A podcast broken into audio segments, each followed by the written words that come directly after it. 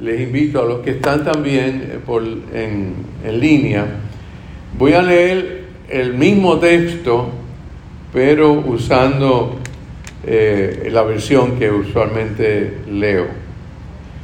Dice esta versión, antes, perdón, antes que llegue el día del Señor,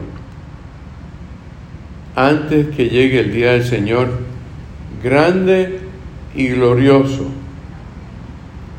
el sol se convertirá en tiniebla y la luna en sangre, y todo el que invoque al Señor obtendrá la salvación.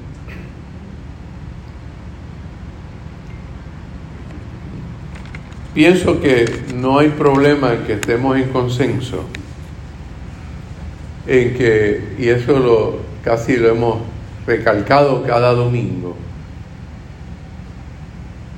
que verdaderamente vivimos una hora de la humanidad bien compleja, bien difícil. Probablemente los que han vivido un poco de tiempo en este mundo, vamos a ponerlo así, los que han vivido unas cuantas décadas en este mundo, y ven y pueden contrastar el siglo XX con el siglo XXI, o podemos contrastar el siglo XX con el siglo XXI, no es que el siglo XX fuera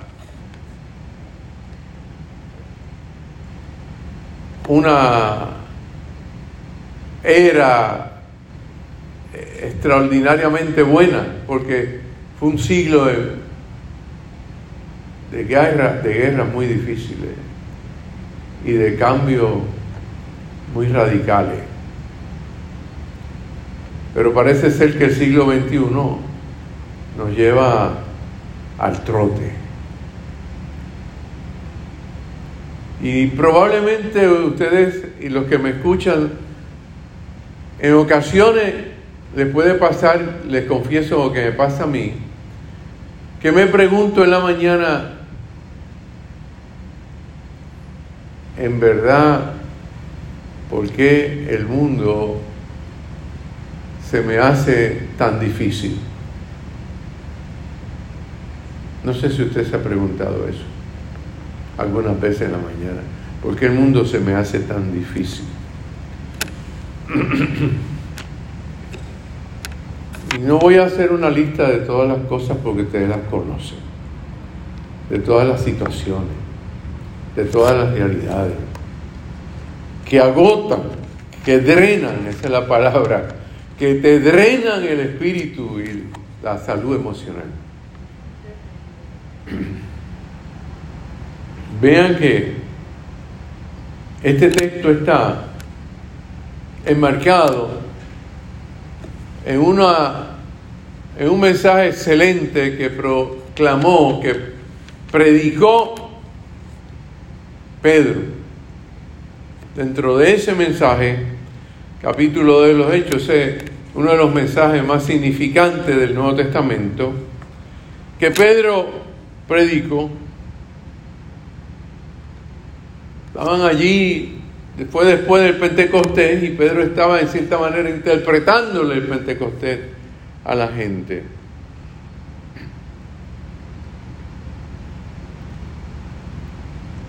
Y quise entonces detenerme en estos dos versículos porque me dan una perspectiva muy interesante y significante ante la realidad que nosotros estamos viviendo. Es interesante que en este versículo es un poco eh, la sintaxis que está en la versión que ustedes tienen y que Blanca leyó, nuestra hermana Blanca leyó, y este cambia un poco, porque en este comienza diciendo, antes que llegue el día del Señor antes que llegue el día del Señor. Pedro en cierta manera le está diciendo a la gente, a Cristo lo crucificaron, vivimos en un tiempo difícil bajo el imperio romano, hay corrupción, hay desasosiego, hay desgracia, hay guerra, hay conflicto, hay violencia. Pedro Pedro le está diciendo, al decirle antes que llegue el día del Señor, le está anunciando a la gente, el Señor sigue presente. Dios está presente. Y seguirá presente porque le dice, antes que llegue el día del Señor, le está anunciando, el día del Señor va a llegar. Está presente, hay, hay una realidad de que Dios está presente. Y ustedes se dirán, y la gente quizá pensó, y ustedes se dirán, y Dios está presente. En este mundo Dios está presente. Usted se preguntará, óyeme.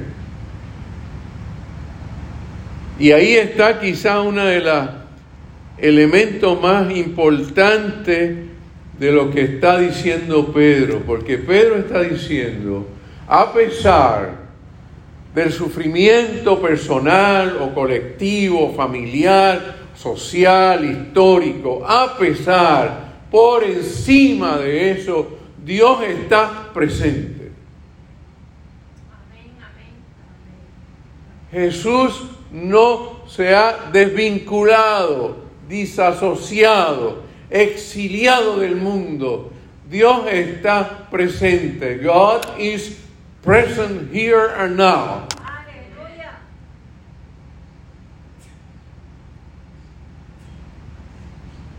Antes que llegue el día del Señor, grande y glorioso. En cierta medida, también está diciendo Pedro en este preámbulo, en este preámbulo está diciendo, es que Dios que se reveló en Jesucristo no se olvida del mundo. Es que Pedro está diciendo, en ese antes que llegue el día del Señor está diciéndole a cada uno de ustedes que Dios no te ignora, no se olvida de ti. Aún en medio de tu situación de desgracia, de desasosiego, de pena, de sufrimiento, de incertidumbre, Dios no se olvida del mundo, no se olvida de ti. Antes que llegue el día del Señor, el día del Señor llega. Y lo que quiere decir es que independientemente, vean el contexto de Pedro, está hablándole a una gente que un poquito antes se estaban riendo, algunos se sorprendieron en Pentecostés y dijeron, wow, todo el mundo se comprende, pero otros decían, están borrachos, están loquitos. Fumaron marihuana. Algo se, como dice el lenguaje puertorriqueño, algo se metieron.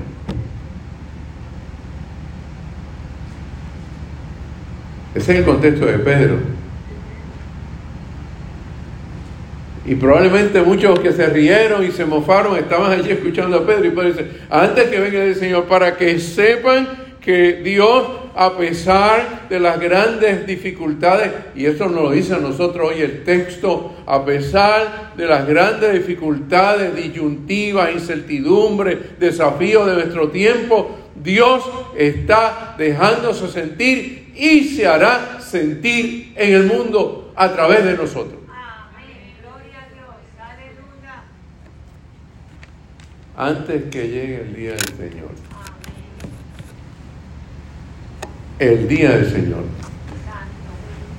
Y vean la imagen que hace Pedro Mire, los escritores del Nuevo Testamento usaban imágenes como usa cualquier escritor en el día de hoy. Imágenes, porque son imágenes que representan. No lo tomen literal. No lo tomen literal. Como cualquiera de nosotros que vio el sol ayer tarde decía, wow, ese sol está hirviendo. No sé si ustedes vieron el sol al oeste. Espectacular. Nosotros usamos imágenes. Y Pedro usó esa imagen. Dios, el sol se convertirá en tinieblas y la luna en sangre. Está jetando, ¿verdad? La imaginación. Está desafiando la imaginación. Así que será un día extraordinario, es lo que Pedro quiso decir. Será un día notable, un día significante. El día del Señor será un día sobresaliente, fuera de lo común, no ordinario. Será un día extraordinario. Eso es lo que quiere decir Pedro cuando dice esta imagen. Y entonces yo creo que el versículo 2 es lo que nos da la clave de esta de este texto este, dentro del discurso de Pedro. Subrayen la palabra ahí todo. No dice alguno, ¿verdad que no? No dice alguno, no dice unos cuantos. En inglés Psalms no dice tampoco eso. Dice, oh.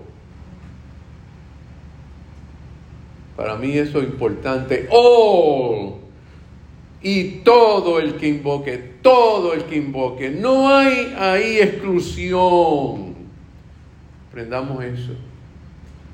El Dios, en el día del Señor, el Dios que se revela a través de Jesucristo y siempre continuará revelándose a través de Jesucristo todo, no hay exclusión en la gracia de Dios y en el poder de Dios. Así que cuidémonos de estar excluyendo gente. Cuidémonos de estar excluyendo a la gente. Porque Cristo no excluye a la gente. ¿No es cierto? Todo, dice Pedro. Pedro está diciendo a aquella gente que está allí, todo, todo, todo es todo. No hay exclusión. En el día del Señor no hay discrimen. Todo. No hay límite. No hay límite. Nosotros que nos gusta tirar rayas, ¿verdad? Los buenos y los malos, los blancos y los negros, los pobres y los ricos, la clase alta y la clase baja, los espirituales y los calientes y los fríos, los bautistas y los pentecostales.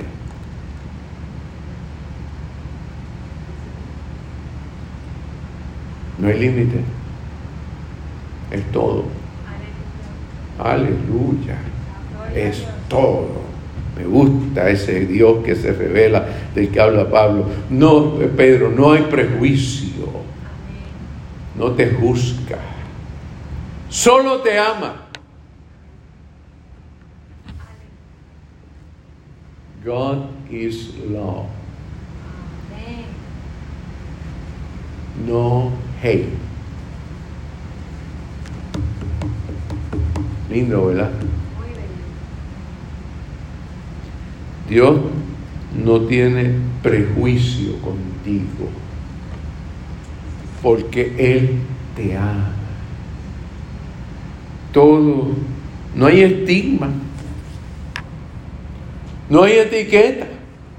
Todo el que proclama, todo el que invoque, todo, no, no, no hay manera de excluir a nadie de tener accesibilidad al Espíritu, a la gracia, a la bendición, al cuidado y a la misericordia de Dios. Nadie puede salir de esa posibilidad. No hay manera de limitar eso. Por eso es muy importante Que nosotros no nos creamos que los que están adentro están mejor que los que están afuera. Por eso, en un momento dado, los discípulos dijeron, mira Jesús de Nazaret, aquellos que están allá están sacando demonios, curando a la gente, atendiendo a la gente, pero no están diciéndolo a nombre tuyo.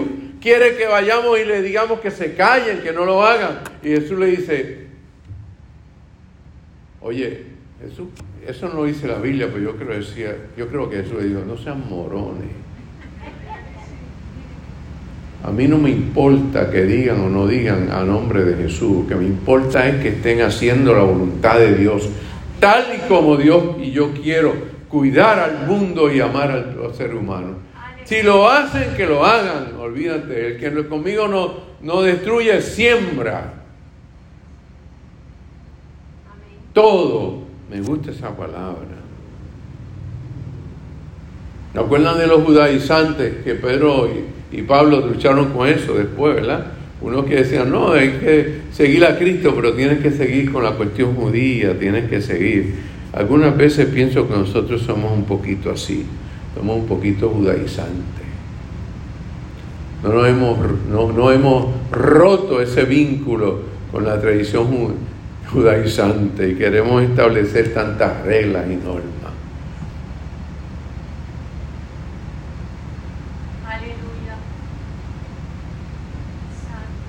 Todo. Así que la comunidad de Dios, esa nueva comunidad de Dios que Pedro estaba anunciando, decía, esa nueva comunidad de Dios, en el día del Señor, todo el espacio de Dios está abierto para toda comunidad humana, para todo ser humano, para toda la vida, todo el que se acerque. Así que es un texto que indica unidad, vínculo, reciprocidad, conexión. Yo me gocé anoche junto a Marilyn la grabación de mi nieto mayor de cuarto año en la ciudad de Charlotte, North Carolina. Yo, yo le había pedido al Señor que me diera vida para ver eso y me lo regaló. Doy ese testimonio. Pero me, como yo soy un poco, como dicen por ahí, ese Mario, un poco weird yo estuve pendiente, yo estuve pendiente, sabe que cuando en las grabaciones van leyendo y fulano de tal y fulano de tal y los graduandos van pasando, mire que yo he estado en muchas graduaciones en esa interamericana, van pasando, van pasando. Pero yo me fijé anoche, y se lo decía Mari, qué interesante, que en esa clase graduanda de 800, 800, yo me fijaba que habían todo tipo de apellidos. Todo tipo de apellidos. Orientales, latinoamericanos, estadounidenses, eh, africanos, en esa escuela.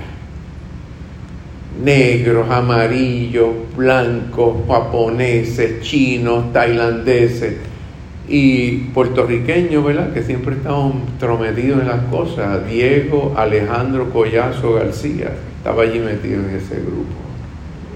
Esa palabra metido es nuestra, es muy, muy caribeña, ¿verdad?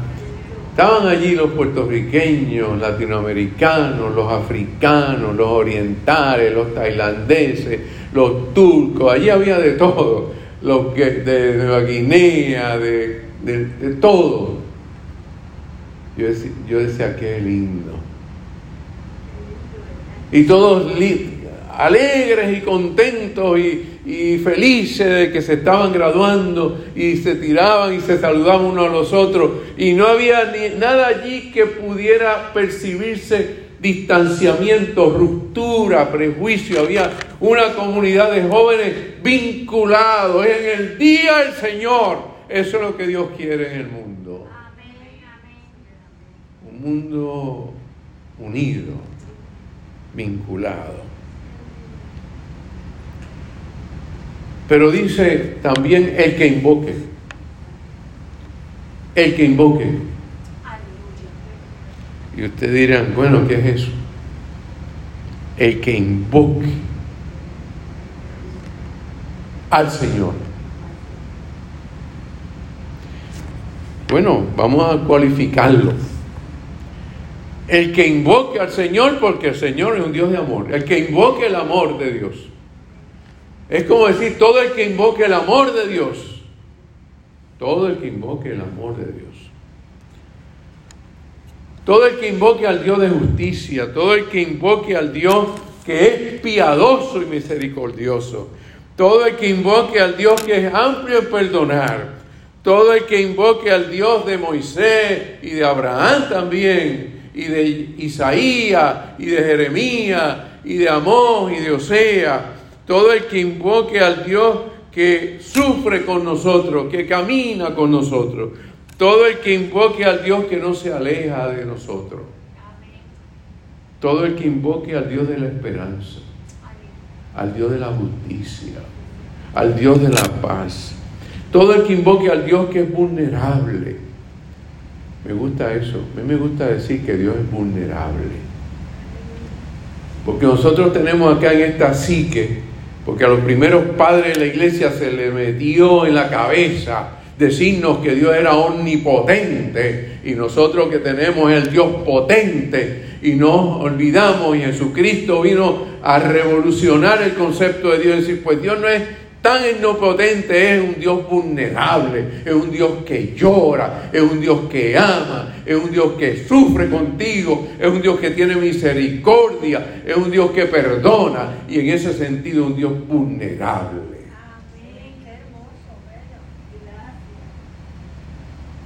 Todo el que invoque al Dios que es amplio en perdonar. Amplio en perdonar. Todo el que invoque al Dios que no se aleja. Todo el que invoque al Dios de la esperanza. Todo el que invoque a Jesús crucificado. ¿Acuerdan aquel texto? Dice que quiera ir de mí, que cargue su cruz. Y yo lo digo y lo repito porque hay mucho cristianismo sin cruz. Mucho cristianismo de éxito y de complacencia. El cristianismo, seguir a Cristo es cargar la cruz. Ser crucificado con Él. Todo el que invoque a aquel Dios que enjuga toda lágrima del que llora. Todo el que invoque a aquel que camina contigo, aunque ande en sombra de valle de muerte, ese, todo el que invoque a ese Dios, ese será salvo. Ah obtendrá salvación, dice la versión mía. Un poco diferente, Blanca, disculpa. Obtendrá salvación. Eso es casi una pedagogía. Eso es casi una pedagogía. Obtendrá salvación. Mejor dicho, más claramente, obtendrá la salvación. Tiene un artículo antes. En la Biblia es muy importante los artículos, las conjunciones, los verbos son muy importantes. Muchas veces nosotros leemos ahí, no, hay que ir suave con la Biblia. Ese artículo es importante. La salvación, no salvación, la salvación. ¿Qué significa eso? Wow. Todo el que invoque obtendrá salvación.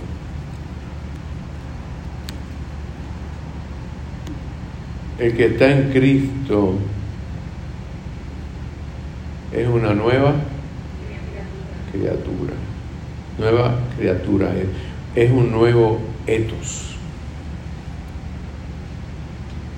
Es un nuevo, es una nueva persona. Centrada en el amor. Una nueva persona, aquella que vive desde y para el amor. From and for love. Obtendrá la salvación. Porque de su interior brotarán, ¿se acuerdan el texto del Evangelio? Esa nueva persona obtendrá la salvación porque de su interior brotarán ríos de agua vida, de vida y vida en abundancia. Brotarán de su interior agua viva.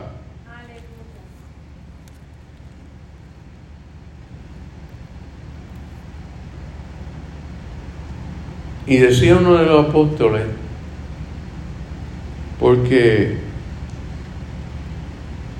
obtendrá salvación porque podrá afirmar aquella frase también bíblica, ya no vivo yo, vive Cristo en mí. Que está al día en la Biblia. Tanto los bautistas como los reformados tienen que estar al en la Biblia. Porque los bautistas dicen que son y que somos el pueblo del libro. Y algunas veces le pregunto a algunas iglesias que voy qué pasa con esto y como que están despistados. No son tan de la Biblia nada.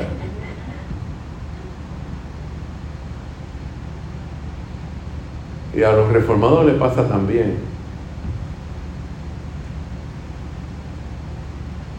Eso lo dice la Biblia, ya no vivo yo, mas vive Cristo en mí. Usted escuchó bien esa frase, ya no vivo yo. Ahí hay un ego. No sé si se habían percatado que está diciendo en lenguaje de Freud, ya no vivo desde mi ego, vivo desde el nosotros. Ya no vivo desde mi ego, vivo desde el prójimo, para el prójimo y con el prójimo. A nosotros que nos gusta cuidar tanto ese ego nuestro. Qué egocéntrico es esta sociedad nuestra. Yo creo que por eso es que andamos tan mal, tan disfuncionales, por eso es que ya no cabe gente en los eh, hospitales de salud mental porque somos unos egocéntricos. Alcanzará la salvación porque anulará su yo, su ego lo dominará y lo abrirá siempre al prójimo y al hermano. Entonces alcanzará salvación porque su vida cobrará un nuevo sentido. Los psiquiatras y los psicólogos casi siempre nos preguntan un poco eso. No sé si usted ha ido a un psiquiatra, yo he ido a psiquiatra, psicólogo. Eso no es un pecado, ¿saben? Los psiquiatras siempre le preguntan a uno el sentido de la vida. Uno de los grandes, de los grandes es Víctor Frankel en búsqueda del sentido. Este libro es extraordinario, sentido de la vida. Alcanzará la salvación porque le encontrará sentido a la vida a pesar de los pesares, de las luchas, de los conflictos, de la incertidumbre, de toda la realidad que hemos vivido y que viviremos, donde tendremos dudas, pensamientos difíciles, crisis, todo tipo de problemas, pero a pesar de todo eso la vida tendrá sentido porque es en el día del Señor, en el Dios, vivimos en ese Dios que es un Dios de vida y vida en abundancia. Por lo tanto, en el día del Señor, en el día del Señor, el lamento se convertirá en baile. En el día del Señor. En el día del Señor en cierta manera eso que Pedro está diciendo, las cosas viejas pasaron. En el día del Señor, como resultado de Pentecostés, de la venida, de la presencia de Dios, le vamos a cerrar las puertas al pasado. Es un gran esfuerzo. Pero con la ayuda del Señor le vamos a cerrar las puertas al pasado cuando ese pasado es pesado y le vamos a abrir las puertas al futuro porque allí está la esperanza.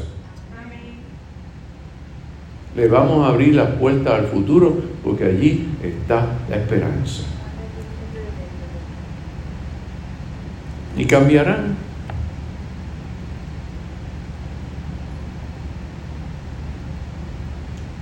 Cambiarán. Siempre pensando en que Dios trabaja para movernos al futuro donde hay vida y vida de abundancia. Yo sé que vivimos en un tiempo bien difícil, pero en el día del Señor vendrá.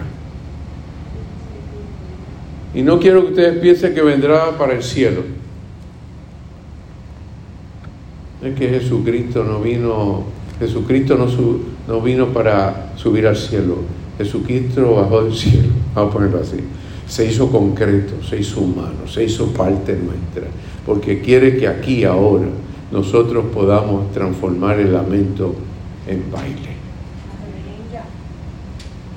Esa es la palabra de Dios para esta mañana.